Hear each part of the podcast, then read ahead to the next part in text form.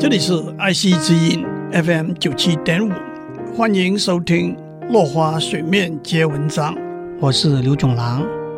今天我们继续讲丘比特和一位美丽的 Psyche 的故事。丘比特被灯油烫伤，一句话也不说，就离开 Psyche 了，回到妈妈维纳斯那边疗伤。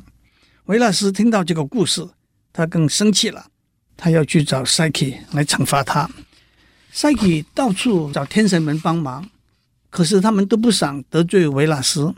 最后，他觉得唯一的办法是直接去找维纳斯，愿意做维纳斯的仆人，来平息他的愤怒。而且他想，也许在维纳斯家里会遇到丘比特了。维纳斯说：“你要做我的仆人吗？好，让我来训练你。”他把一大把麦子和谷子混合起来。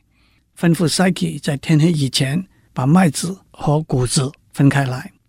当 Psyche 坐在那里哭的时候，一群蚂蚁出来帮忙，一下子就把工作完成了。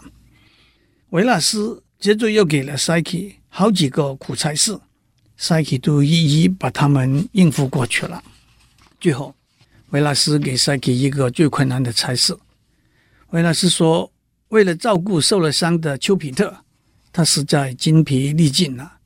他给 Psyche 一个盒子，要他到阴间去找主管生死的女神，向她求一些她的美丽和魅力，放在盒子里头带回来。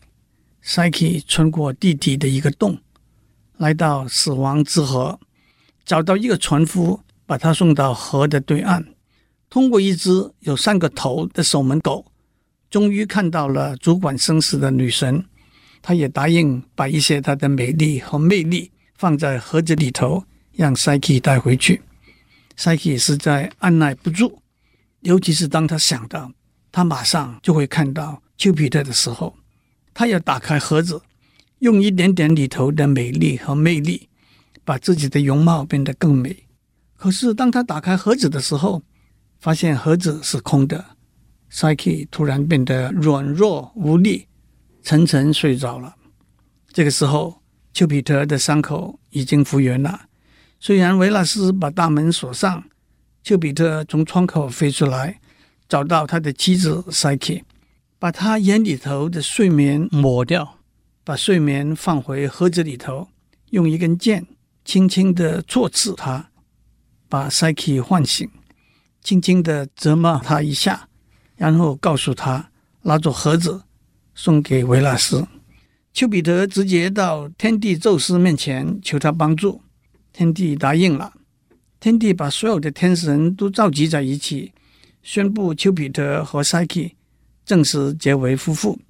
天帝还让 Psyche 喝了不老的灵药，让他从凡人变为天神。这就是整个故事美满快乐的结尾。爱情，Cupid 和灵魂。Psyche 经过磨练和考验，最后共在一起，永不分离。爱情是什么呢？Love is a many splendid thing。祝您有个平安的一天，小心丘比特的箭。我们下次再见。